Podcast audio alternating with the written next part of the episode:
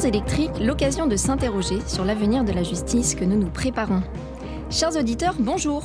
Nous voici arrivés à la dernière émission, avant l'été, et j'ai le plaisir de recevoir aujourd'hui Audrey Rizzarello, psychologue clinicienne, psychosociologue, expert judiciaire à la Cour d'appel d'Aix-en-Provence et formatrice à l'EFPP, l'e-faculté de psychologie et de psychanalyse. Bonjour. Bonjour. Avec elle, Hervé Madet, psychanalyste et formateur en psychanalyse et psychothérapie, et également directeur général de l'OFPP. Bonjour. Bonjour. Parce que les grandes vacances vont certainement être l'occasion pour beaucoup d'immortaliser de nombreux moments à dose de photos, selfies et autres publications numériques. Il est temps de faire le point avec nos invités. L'image de soi à l'ère numérique, bienvenue dans cette nouvelle émission des temps électriques.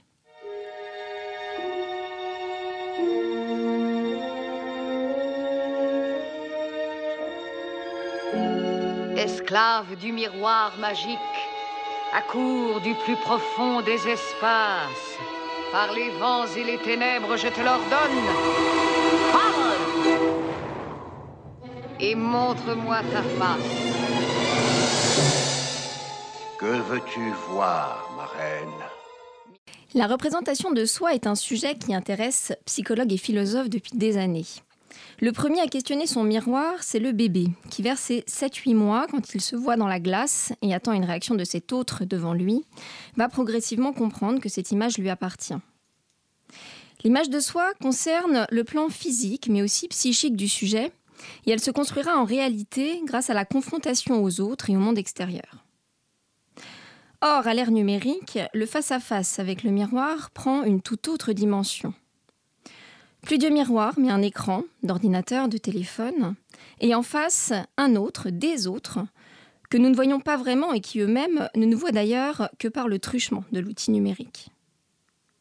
Et pourtant, cela ne privera pas cet autre à distance de se poser le plus souvent en juge ou censeur de ce qu'il pense être notre image.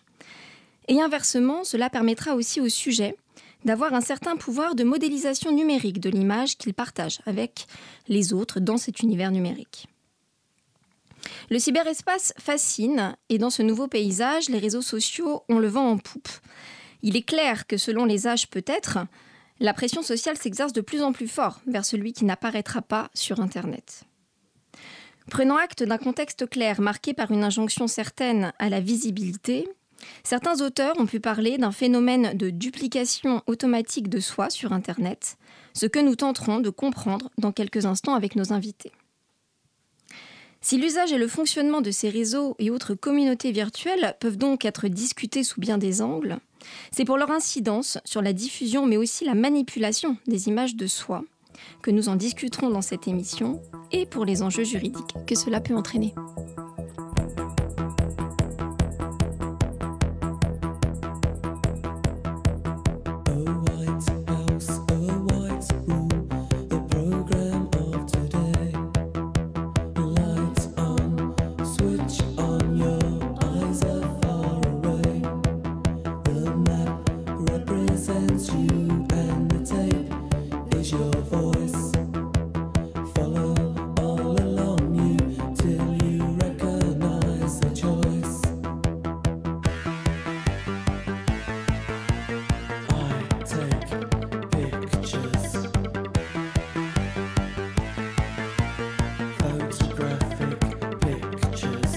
Nous sommes en 1981 avec ce morceau intitulé Photographique du groupe Dépêche Mode.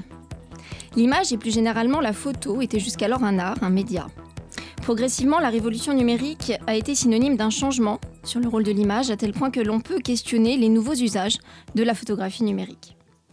Les images nous en servent aujourd'hui, nous sommes dans une société fondée de plus en plus sur l'image, avec plusieurs enjeux se dessinant en toile de fond, car l'utilisation de ces images sur Internet poursuit des objectifs parfois différents. Elles se monnaient, elles se détournent. Mais avant d'aborder ces questions, on peut tenter de cerner la particularité peut-être de cette image de soi numérique.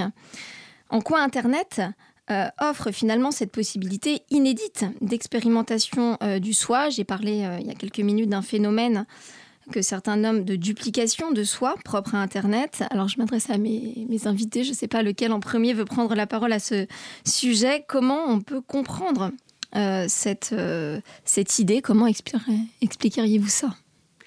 Concernant cette idée de duplication de soi,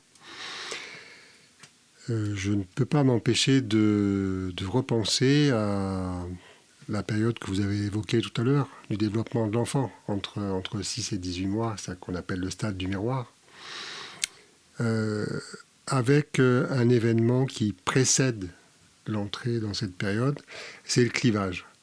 Le clivage, c'est euh, un épisode par lequel chaque enfant passe, sauf que parfois, certains enfants ne sortent jamais de cet épisode-là. Donc le clivage, on parle d'une fixation au clivage, c'est-à-dire que euh, ce qui doit normalement être dépassé, dans ce cas-là, ne l'est pas. Et j'ai un petit peu l'impression que c'est euh, le mouvement général actuel de fixation à ce moment-là, avec euh, bah, dans ce clivage la, persistance de deux états de la personne qui peuvent être opposés qui normalement devrait se, regrouper ensuite, mais là euh, persiste comme ça de façon séparée. Euh, et moi, je vois la persistance de ça au niveau culturel. Au niveau social, on a, on a cette, ce stade du miroir qui, qui dure infiniment, là où on devrait en sortir vers 18 mois. Quoi. Audrey Rizzarello. Et la différence entre un miroir et un outil numérique, c'est que sur l'outil numérique, je peux choisir la facette de moi que je vais présenter, alors qu'un miroir euh, présente la totalité de mon image. Sur l'outil numérique, je vais avoir peut-être la sensation, l'illusion, que je peux présenter une seule ou quelques facettes de moi et en cacher d'autres, donc mettre certaines de ces facettes en lumière et euh, d'autres plutôt dans, dans l'ombre. Et c'est là où il y a un risque puisque si je peux le faire sur ma propre image, d'autres aussi peuvent le faire sur ma propre image. Ah oui, alors là, on est sur l'idée de la, modélisation et finalement du jeu sur l'image, dont, sur, lequel on reviendra euh, effectivement dans quelques instants. Euh, donc le clivage là sur cette identité numérique qu'on essaye de se créer parce qu'on est dans un espace qui est, euh, nouveau, puisqu'on n'est plus au stade du, bébé et que 18 mois sont largement révolus. Est-ce que vous, vous diriez que ça fait émerger ce qu'on entend aussi comme expression, qui est celle de, de, narcisse, l'expression qui revient, narcisse moderne, de ce du, plaisir qu'on peut avoir à se, contempler toujours sous ces autres euh, vecteurs numériques. Il y, a une grande, cohérence en fait dans, dans tout ça et vous parlez de narcisse et donc du narcissisme. Euh, il faut savoir que la période qu'on a évoquée là du développement de l'enfant, qu'on a évoquée précédemment, euh, c'est aussi celle qui est associée à la séduction manière générale. Donc entre séduction et narcissisme, bah, il y a l'idée de toujours euh, présenter son meilleur profil. Et c'est le cas pour l'enfant qui est en recherche permanente, notamment au cours de la première année, de séduction avec sa mère. Et donc là, ben, il semble qu'on ait la persistance, là aussi, de, de, ce besoin de séduction, euh, notamment par l'image. C'est-à-dire que même si on n'a plus six mois, on a quand même toujours ce besoin de séduction. Alors, si ce n'est vers sa mère, donc vers les autres. Et donc, ces autres, on les trouve, je l'ai dit euh, dès le début, surtout sur euh, toutes ces communautés virtuelles. On a le, cas typique, effectivement, des réseaux sociaux qui. Euh, qu'on va beaucoup discuter aujourd'hui. Alors, mais avant d'aller dans, les détails peut-être des questions que ça soulève, de façon générale, quels sont selon vous les risques de l'utilisation, peut-être abusive, mais de ces réseaux? En quoi ça peut porter atteinte globalement à l'estime de soi ou au contraire la renforcer puisque tout est question d'usage peut-être qu'on en fait. Mais euh. Euh, l'estime de soi, euh, c'est dans la continuité totale de tout ce qu'on vient de dire. C'est-à-dire que lorsqu'il y a un défaut d'estime de soi chez un adulte, on l'attribue également à cette période-là, notamment entre 0 et 1 an clairement, c'est ça. C'est-à-dire que c'est la relation à la mère qui, euh, qui détermine très très majoritairement euh, l'estime de soi. Donc, il y a deux façons d'entrevoir de, euh, cette question-là. soit on parle d'un manque d'estime de soi, soit on peut parler d'une surestimation de soi.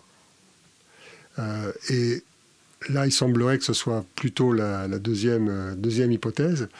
Le fait de, de, chercher à se médiatiser au maximum, a priori, c'est pour ma part, je pense que c'est plutôt une surestimation de soi qu'autre chose. Je ne sais pas ce que Mme Rizzarello en pense. Oui, et s'il y a surestimation, c'est qu'à l'origine, il y a une faille qui doit être réparée. Et euh, le numérique va être, enfin peut être en tout cas l'outil qui sera utilisé pour réparer cette faille. Donc euh, euh, des adolescents ou des adultes qui euh, passent beaucoup de temps sur les réseaux sociaux à se prendre en photo eux-mêmes et à publier ce qui se passe dans leur journée, etc. Ça ne doit pas être considéré comme des personnes bien dans leur peau. Au contraire, ce sont des personnes vulnérables, fragiles, qui ont besoin de surjouer quelque chose, de surprésenter quelque chose pour cacher leur vulnérabilité d'origine. Alors, cette idée de, faille euh, et de fragilité que, que vous évoquez, on a plusieurs exemples souvent qui sont pris en lien avec l'utilisation euh, euh, des, réseaux sociaux et les dégâts qu'ils peuvent causer. On a par exemple la, question des troubles de comportement alimentaire. on est en lien avec l'image sans l'être toujours, mais quand on pense aux groupes effectivement qui se créent, des, des communautés qui peuvent interagir à des âges proches souvent effectivement de, l'adolescence. Est-ce qu'on peut dire selon vous que cet euh, effet de groupe euh, ajouté à cette euh, détresse personnelle de, chacun, ces, ces, failles, on a ici un, effet exponentiel qui vient clairement du groupe, ou ça pourrait s'observer selon vous de la même façon avec des discutants isolés Alors ces phénomènes traduisent plusieurs besoins de la part de, ces personnes-là. Euh, tout d'abord, un besoin d'appartenance à un groupe. Alors là, je fais un petit clin d'œil à Maslow et sa pyramide des besoins. Euh, donc, un besoin d'appartenance à un groupe, euh, un besoin de donner du sens aussi à leur existence et, un besoin de, de, présenter positivement quelque chose qui est peut-être très fragile en eux et, donc un besoin de, le réparer. Et, euh, ces personnes-là, euh, à l'origine, ont une souffrance. Euh, cette souffrance qui les pousse à, à, se défendre euh, par les troubles du comportement alimentaire et, euh, donc en ayant l'illusion d'un contrôle sur leur propre corps, euh, eh bien, ils vont trouver du sens en présentant positivement et en valorisant ce qui est à l'origine un trouble du comportement. Ils vont trouver du sens et ils vont aussi y trouver le moyen d'appartenir à un groupe. Je ne suis pas seul je euh, partage les valeurs d'autres personnes, d'autres personnes partagent euh, mes valeurs. Donc voilà, donc euh, ces groupes-là donnent l'illusion sur un avenir très proche que les choses vont très bien, mais au fond, cela révèle une vraie problématique profonde et grave qui doit être prise en considération. Hervé Madé, est-ce que sur le groupe, vous voulez ajouter quelque chose? Oui, euh, ce besoin d'appartenance à un groupe, notamment pour les adolescents, je crois qu'il est de plus en plus présent euh, pour pallier en fait le, défaut d'identification générale euh, qu'il y a chez les enfants, qui est flagrant aujourd'hui. Auparavant, il y avait ce qu'on appelait le conflit de génération, c'est-à-dire que les adolescents se se rebeller un petit peu contre, contre des règles imposées par les, adultes, euh, mais en même temps euh, euh, en fait de passer au statut suivant d'adulte, donc en copiant d'une certaine manière les adultes. Et ça, ça a disparu. C'est-à-dire qu'aujourd'hui, on le voit par exemple par par certaines conduites, certains comportements à risque chez les adolescents, qui ont valeur de, de rituel de groupe, d'appartenance à un groupe. Donc il y a plus beaucoup, beaucoup moins d'identification aux adultes et beaucoup plus, bah, du coup, par défaut, d'identification au groupe adolescent avec euh, des pratiques qui n'appartiennent qu'aux adolescents et qui sont abandonnées, en fait, dès que les adultes les reprennent, pour en trouver d'autres qui sont strictement adolescents. D'accord. Alors, on va peut-être prolonger sur ce que euh, vous évoquiez euh, à demi-mot tout à l'heure, Audrey Rizzarello, quand vous euh, citiez aussi le, l'autre face de la, de, la question de l'image, qui est celle de l'atteinte portée à l'image. On a celle de se servir de l'image, mais on peut aussi euh, être victime de l'utilisation qui en est faite, parce qu'on a plusieurs infractions qui sont liées à la cybercriminalité et qui sont en plein essor sur, euh, sur les réseaux sociaux aussi. On peut, euh, on peut citer évidemment le cas du cyberharcèlement, dont on parlera d'ailleurs spécifiquement dans une prochaine émission. On a euh, toutes les atteintes qui sont liées au détournement d'un profil euh, spécifiquement créé sur euh, ces forums. On a des atteintes à l'image.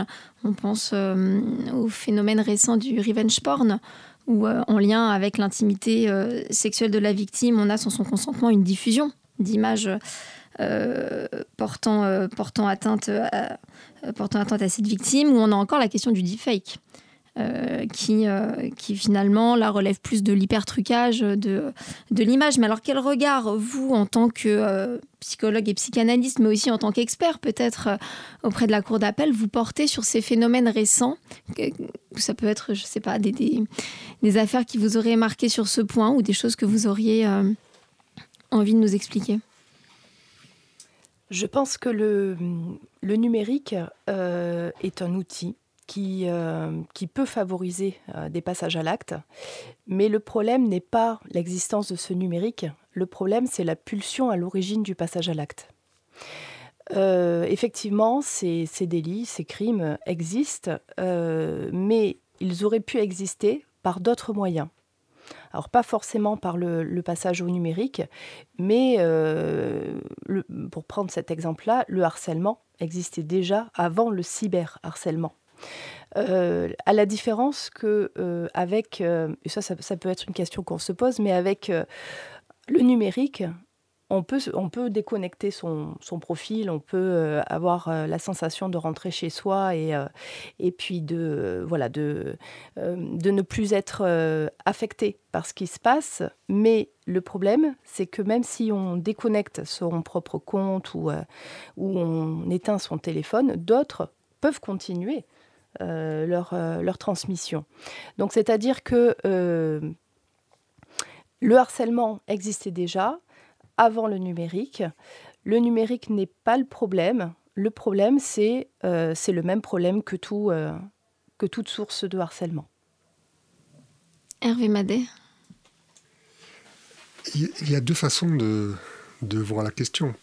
Soit, je pense à propos de la technologie, soit on se dit la technologie crée un abus, hein, ou soit c'est euh, l'existence de cette capacité d'abus auparavant qui, met la technologie à son service. Et je pense qu'il y a une interactivité en fait. Hein. C'est-à-dire qu'on n'est pas aidé quand même par la technologie dans ce registre, parce que bah, le fait d'avoir cette, euh, ces, ces opportunités-là euh, ben, vient, stimuler, euh, comme vous disiez tout à l'heure, des pulsions, euh, des pulsions existantes. Quoi. Il y, a un phénomène dont on a parlé dans une émission en début d'année qui est celui de l'addiction. On l'a questionné, revisité un peu au niveau de à cette ère numérique, en quoi le numérique et les usages qu'on en fait pourraient à terme euh, être porteur d'un comportement aussi addictif et donc d'un passage à l'acte. Est-ce que là, vous partagez un peu cette impression? Complètement.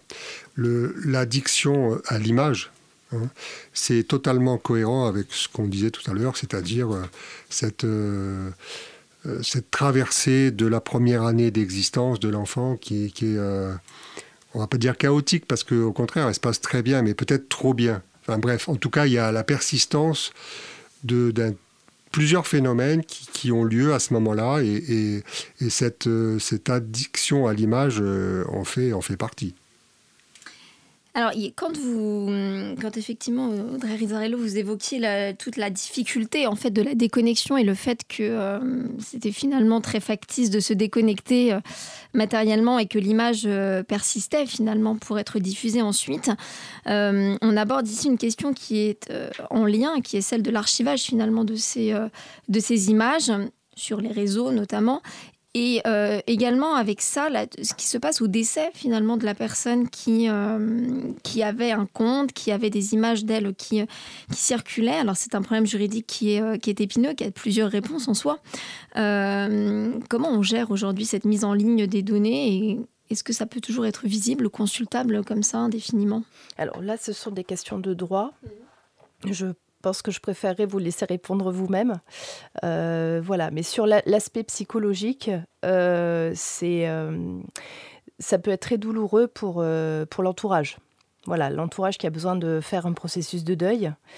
Le processus de deuil, on, le connaît bien, il a, été bien, bien étudié. Euh, on, connaît la théorie d'Elisabeth Kubler-Ross et, des différents stades. Et, euh, dans ces stades, euh, on a besoin de passer hein, par, par, tout un tas d'étapes, que ça soit eh bien, le déni par rapport à l'annonce euh, bah, de la perte de la personne, euh, que ce soit ensuite le marchandage et euh, essayer de trouver une alternative à cette annonce, que ce soit ensuite la colère envers bah, ceux qui sont tenus pour responsables de cette perte. et cette colère peut être d'ailleurs dirigée vers nous-mêmes, ça s'appelle la culpabilité. et puis ensuite la dépression. Et enfin, l'acceptation. Et en fait, ce processus de deuil peut être vraiment... Alors déjà, en soi, il est difficile, particulièrement pénible, selon les liens euh, que l'on avait avec la personne euh, perdue. Mais alors en plus, lorsque le numérique maintient une sorte de d'existence encore de cette personne pourtant partie qui n'est plus là, ça entrave vraiment d'autant plus ce travail de deuil déjà difficile. Oui, c'est ça, parce qu'on sous réserve juste de remplir des formulaires, on peut avoir une idée de site un peu commémoratif, de euh, de, la personne qui, persiste longtemps, euh, longtemps après. Hervé Madet, est-ce que vous partagez cette idée? Oui, et j'ajouterais euh, peut-être quelque chose, c'est le fait que le processus de deuil est rendu compliqué lorsque on a une angoisse de séparation qui persiste.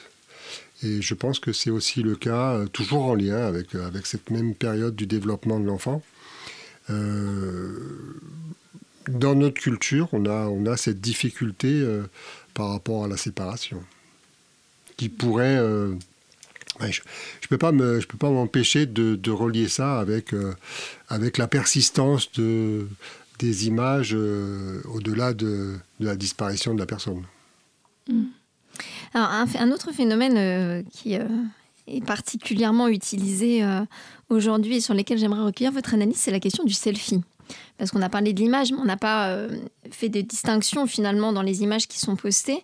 Euh, déjà, est-ce que vous pourriez rappeler brièvement ce que c'est à nos auditeurs que le selfie et en quoi ça, ça change selon vous ou pas la question de la construction de l'identité? Est-ce que c'est quelque chose de complètement différent? Alors, je ne suis pas un spécialiste du selfie, mais c'est quand même quelque chose qui est relativement connu aujourd'hui. Euh, c'est euh, bah, euh, une, photo qu'on peut prendre de soi-même dans, un tas de postures qui, a priori, apparaissent plutôt anodines. mais voilà, je, pense que là aussi, il y a une dépendance de la personne par rapport par rapport à cette exposition-là. Et on, est toujours dans la continuité de l'image de tout à l'heure. Hein. Euh, d'ailleurs, je voulais aussi ajouter une chose, c'est que ce, stade du miroir que vous avez évoqué euh, pour commencer, c'est aussi la période de la construction du jeu.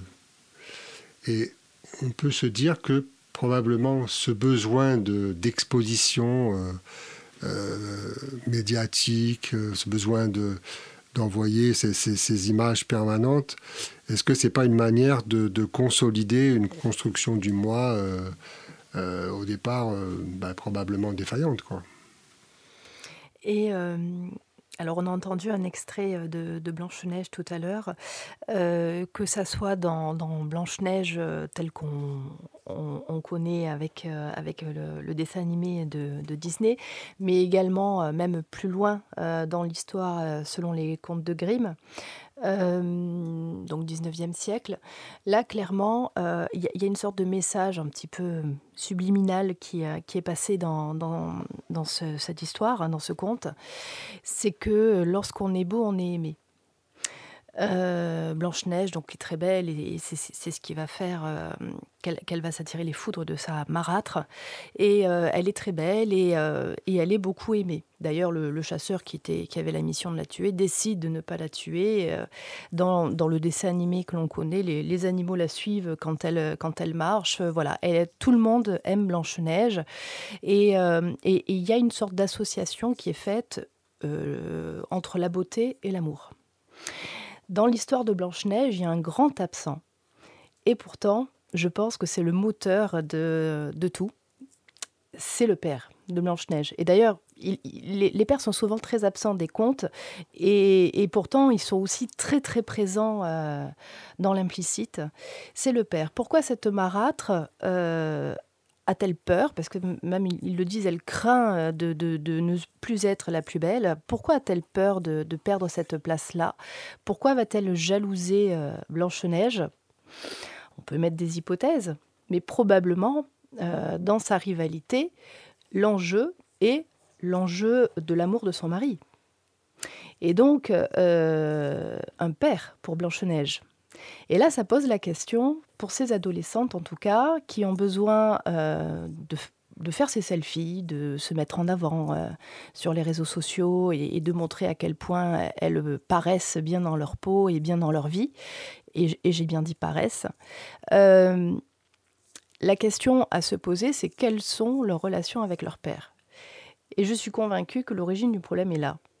Euh, dans, euh, dans un inconscient, bien sûr, le fait de penser que si je travaille mon image et si je fais en sorte de paraître belle, je serai aimée, avec l'enjeu de rechercher en particulier l'amour de mon père. D'accord, c'est intéressant. Et du coup, sur bah, cette, quête de la beauté, on en vient, euh, on en revient à la question des, de, l'embellissement qu'on évoquait tout à l'heure, et avec, euh, avec elle, la question des filtres, de la modification de l'image euh, que l'on se crée, cette, cette image complètement modulable. avec cette idée, si on, on tisse un peu quand même des liens avec le juridique sans aller trop dessus. Est-ce que vous diriez qu'on est dans une forme d'escroquerie un peu intellectuelle sur la question du filtre qu'on appose à l'image euh, Parce qu'on prend contact avec l'autre pour obtenir plus ou moins directement quelque chose. Donc si on se lie à la question de l'escroquerie en droit, on a quand même cette euh, idée-là. Est-ce que, avec votre regard, qui n'est pas celui d'un juriste, vous diriez? Alors oui, on pourrait employer le terme d'escroquerie, mais je pense que toute séduction est une forme d'escroquerie. Euh, et, le pire de tout dans tout ça, euh, c'est que l'escroquerie, euh, bien sûr, porte sur les autres, sur l'image que je, fais croire envers les autres, mais surtout envers soi-même. Une escroquerie envers moi-même. Et il y a, il y a d'ailleurs dans les, dans, dans les circonstances que, que, nous connaissons des influenceuses qui ont, qui ont fait un passage à l'acte suicidaire. Et en fait, ça montre bien euh, qu'à un moment donné, cette escroquerie ne tient plus. À ce moment-là, tout s'effondre. Ça montre également leur vulnérabilité, la fragilité de cette image euh, illusoire, euh, contrôlée par le numérique. Et donc oui, je suis d'accord sur le terme d'escroquerie pour les autres, mais surtout aussi envers soi-même. Hervé Madé. J'avais envie d'utiliser à ce sujet une expression qui m'est venue, c'est celle de bulle médiatique.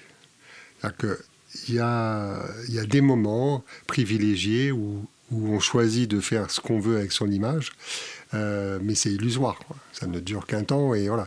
Et je, rapproche ça aussi, de l'utilisation euh, de plus en plus euh, intense de la chirurgie esthétique finalement. Hein.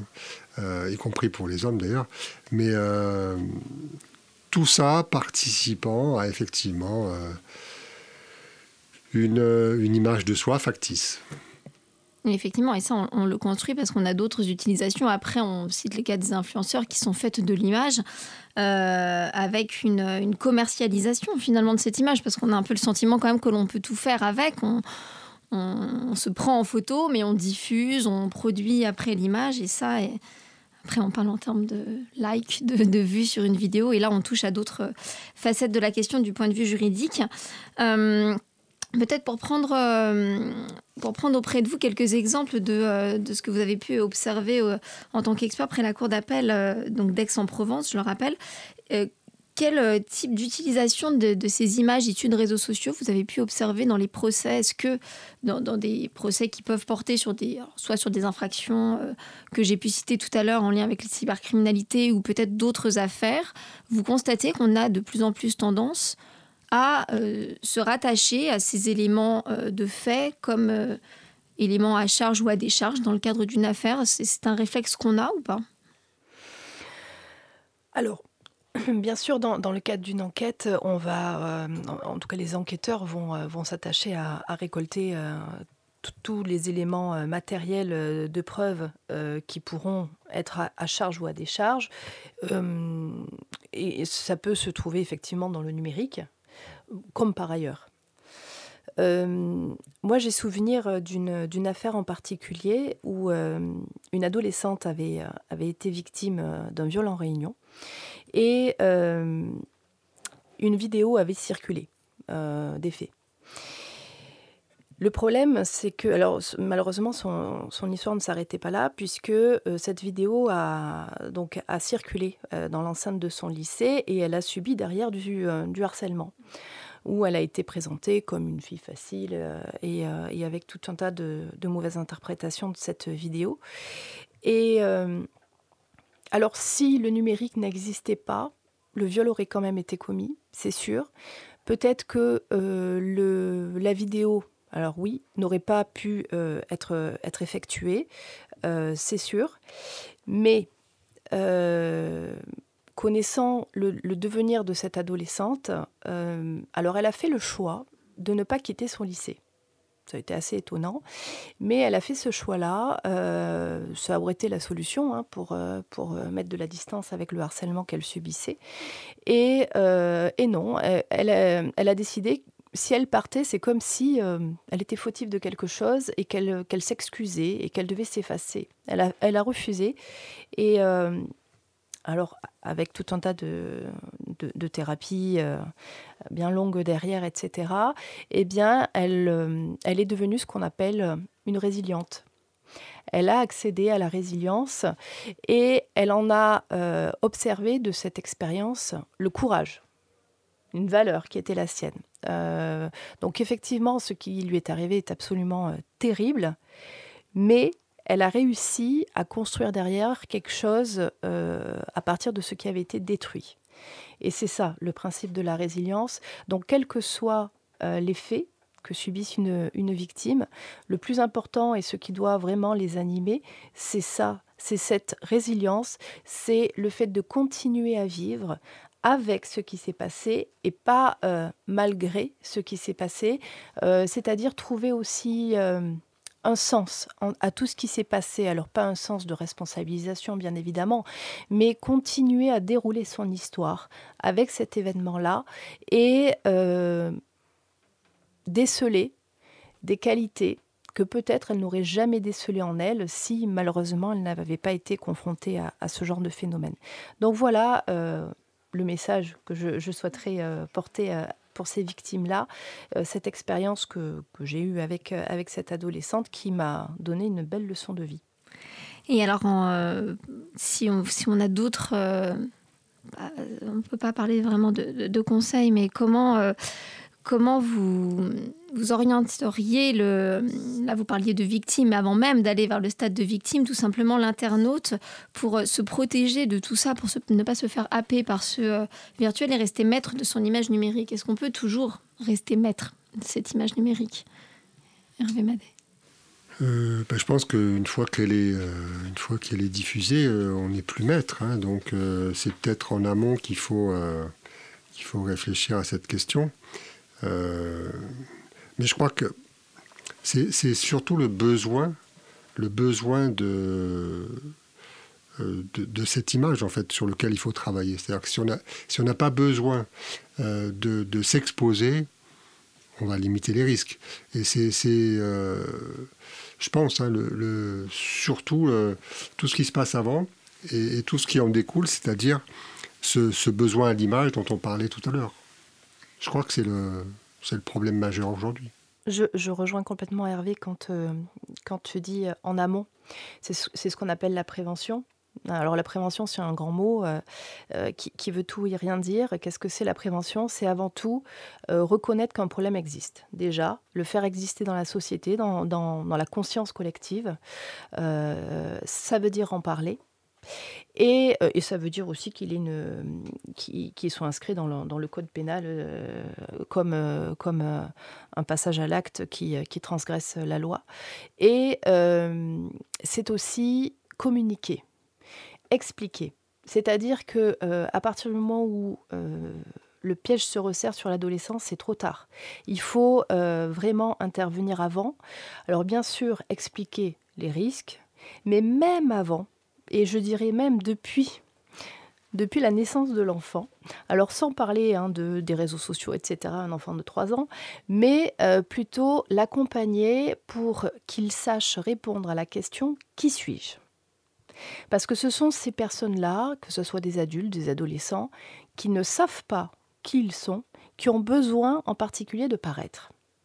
Et donc, euh, dès la naissance de l'enfant, déjà, consacrer du temps à faire connaissance avec son enfant, qui il est. Alors voilà, et puis en, dégager tout un tas d'interprétations selon ses comportements. Accepter aussi qui il est, ça veut dire reconnaître ses qualités, mais aussi accepter ses défauts. C'est comme ça, c'est la personne qu'il est.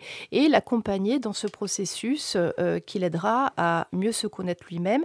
Ça sous-entend qu'il rencontre des échecs, bon, bah, qu'il en tire des leçons et qu'il euh, n'apprenne pas à s'auto-flageller forcément euh, à la suite de tous ces échecs, qu'il en tire des leçons, qu'il sache aussi tourner à la dérision, euh, ce qui peut être tourné à la dérision. Mais voilà, quand Hervé parle de en amont, il y a tout un travail de prévention, bien évidemment, par rapport à l'usage du numérique et, et, dans le contexte de l'image de soi, mais c'est aussi sur le travail de l'identité qui suis-je Et c'est quelque chose qui doit se faire bah, depuis que l'enfant naît. Et là, on peut presque croiser des questions avec l'enjeu que euh, suscite la, prise de photos et de, de, vidéos de son enfant et euh, des vidéos que l'on montre ensuite au très jeune enfant, parce que vous évoquez l'enfant de, 3 ans, on observe maintenant que le réflexe est aussi, alors même qu'on a une prise de conscience du soi qui est très récente, toute neuve, de vouloir se voir en photo avec euh, une incertitude sur la compréhension finalement aussi de, de cette vidéo de soi. Eh bien, merci à vous. Euh, alors de se déconnecter un peu de ces, euh, de ces réseaux sociaux, on pensera à, cette analyse et cet échange ensemble. L'amour est comme l'oiseau de Twitter, on est bleu de lui seulement pour 48 heures.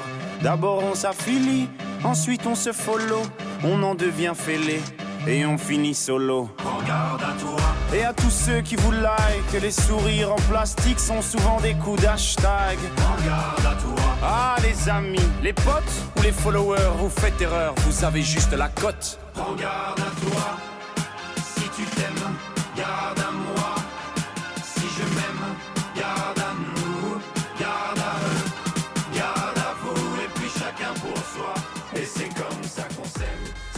Prendre garde à cette image de soi exposée parfois violemment à l'ère numérique, c'est bien l'enjeu, chanté par Stromae dans le morceau Carmen que vous venez d'entendre. Pour terminer cette émission, par une touche d'humour peut-être, de clin d'œil aussi avant ces vacances estivales, je vous propose une lecture issue d'extraits du livre de Jean-Marc Manac, La vie privée, un problème de vieux con. À poil sur l'Internet et de manière militante. C'est l'Internet qui doit s'adapter à notre condition naturelle, pas l'inverse. À quoi sert la nature si l'on ne peut pas aller y batifoler à son aise? À quoi sert le réseau si l'on ne peut pas y apprendre et rêver sans menace? Celle de la surveillance généralisée, du marketing, du regard d'autrui? Les naturistes numériques n'entendent rien protéger de leur intimité physique ou numérique. Ils veulent nager nus et librement dans l'immensité du réseau. Ils veulent ressentir chaque vibration de la toile sans filtre et sans peur. Le naturisme se définit comme une manière de vivre en harmonie avec la nature, caractérisée par la pratique de la nudité en commun, ayant pour but de favoriser le respect de soi-même, le respect des autres et de l'environnement. Le problème des naturistes, ce n'est pas d'être nu, mais le regard de ceux qui restent habillés. La notion de respect de l'autre et de soi-même est fondamentale. Or, confronté à un regard extérieur, non préparé, non conscient des enjeux et des règles qui prévalent en la matière, la nudité peut choquer ou être détournée de son objet initial. Nombreux sont ceux qui, utilisant des espaces protégés des regards extérieurs, communautés virtuelles semi-fermées, profil Facebook à accès restreint, etc., échangent photos, vidéos et messages personnels sans craindre de les voir exposés au tout venant. Mais plus nombreux sont ceux qui s'exposent sans se protéger, au risque de se voir licenciés, non recrutés ou humiliés pour des propos ou des photos considérées comme déplacées. Le naturisme est une pratique volontaire, une liberté que prennent certains individus dans des espaces et des moments bien précis. Et de même que l'on ne saurait imposer à tout un chacun de vivre nu tout le temps, la transparence devrait rester un droit, une possibilité, pas une obligation et encore moins une contrainte. C'est non seulement une atteinte à l'intimité, mais cela peut aussi être vécu comme une provocation par ceux qui se contentent de regarder et une humiliation par ceux qui se retrouvent ainsi mis à nu par des étrangers. Sur le net, la transparence est une liberté, le contraire d'une société de surveillance ou de contrainte. Hervé Madet, euh, Audrey Rizzarello, est-ce que euh, cet extrait, qu'appelle cet extrait de votre part euh, comme commentaire en conclusion peut-être? Alors, L'Internet qui doit s'adapter à notre condition naturelle, oui sans doute. Avant ça, j'ai envie de d'indiquer que l'Internet doit être aussi réglementé, je crois, parce que euh, j'ai en tête euh, l'exposition euh, des, enfants, notamment à la pornographie, avec les dégâts que ça peut faire. je crois que dans les, dans les enquêtes, dans les statistiques, etc., il y a une très grande majorité d'enfants de 10-12 ans qui ont, qui ont déjà été exposés à ça. Et c'est assez catastrophique d'un point de vue psychologique. Donc là-dessus, il faut trouver le moyen pour que, euh, pour que ça, ça puisse euh, se, se, régler d'une manière ou d'une autre. Le deuxième petit commentaire que j'ai envie de faire, c'est euh, sur le fait de vouloir nager nu et librement dans l'immensité du réseau, c'est certain. Je, encore une fois, je ne peux pas m'empêcher d'associer ça à finalement euh, ce qu'on appelle un peu en, langage technique un, manque de surmoi, c'est-à-dire un manque de censure personnelle. Tout à l'heure, on faisait, euh, notamment Audrey faisait allusion au manque du père. Alors, c'est pas tant la, c'est pas tant la présence physique du père, mais c'est plutôt l'absence de ou la défaillance euh, de la fonction paternelle. je, je relis les deux là, c'est-à-dire on peut pas forcément toujours nager nu et librement, euh, même dans l'immensité du réseau. Merci à vous. Merci à vous qui nous écoutez d'avoir suivi cette nouvelle émission des temps électriques qui était consacrée aujourd'hui à l'image de soi à l'ère numérique. Merci encore à Audrey Rizarello, psychologue clinicienne, psychosociologue, expert judiciaire à la Cour d'appel d'Aix-en-Provence et formatrice à l'EFPP, et également à Hervé Madet, psychanalyste et formateur en psychanalyse et psychothérapie, directeur général de l'EFPP. Merci d'être venu partager votre analyse sur cette question. Vous retrouverez toutes les références citées dans l'émission sur notre site internet d'Amicus Radio, rubrique Les temps électriques. Une émission préparée et enregistrée avec l'aide de Marin Hirsinger. Je vous donne rendez-vous à la rentrée en septembre pour une nouvelle saison des temps électriques et je vous souhaite d'ici là un bel été.